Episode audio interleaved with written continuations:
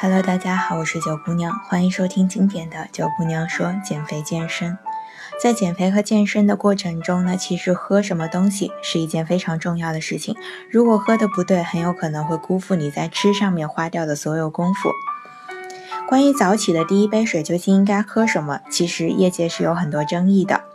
有人会建议你喝柠檬水、蜂蜜水或者是淡盐水等等。那么今天我们就来说说，究竟每一种会有哪些利处和弊处？究竟我们应该怎样选择呢？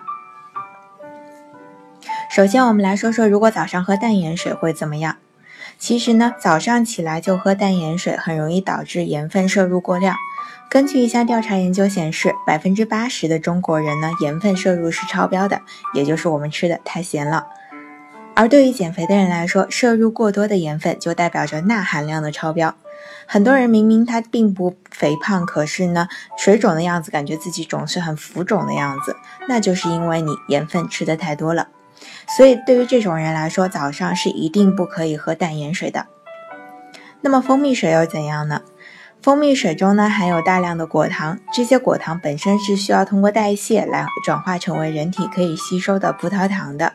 那么，如果你早上第一杯水喝掉了蜂蜜水，很有可能就达不到你想要的清除体内废物的作用了。那么夏天到了，喝柠檬水又怎么样呢？可是呢，柠檬水有一个固有的问题，就是伤胃。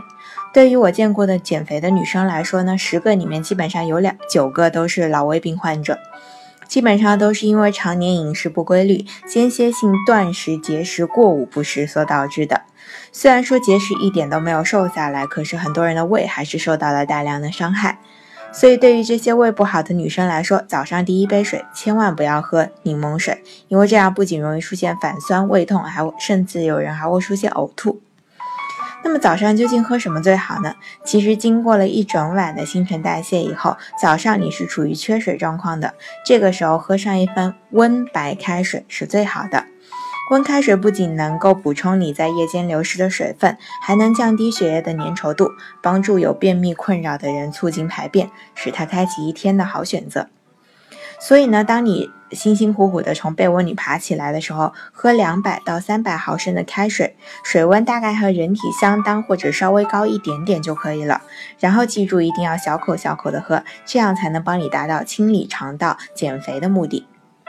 如果说你想知道除了这几种饮品以外，比如说酵素或者是咖啡，早上究竟喝了能不能减肥，那么就欢迎你打开手机微信，搜索公众号“三九减肥健身学院”，在关注以后分别回复酵素或者是回复咖啡减肥，你就可以知道相应的正确答案了。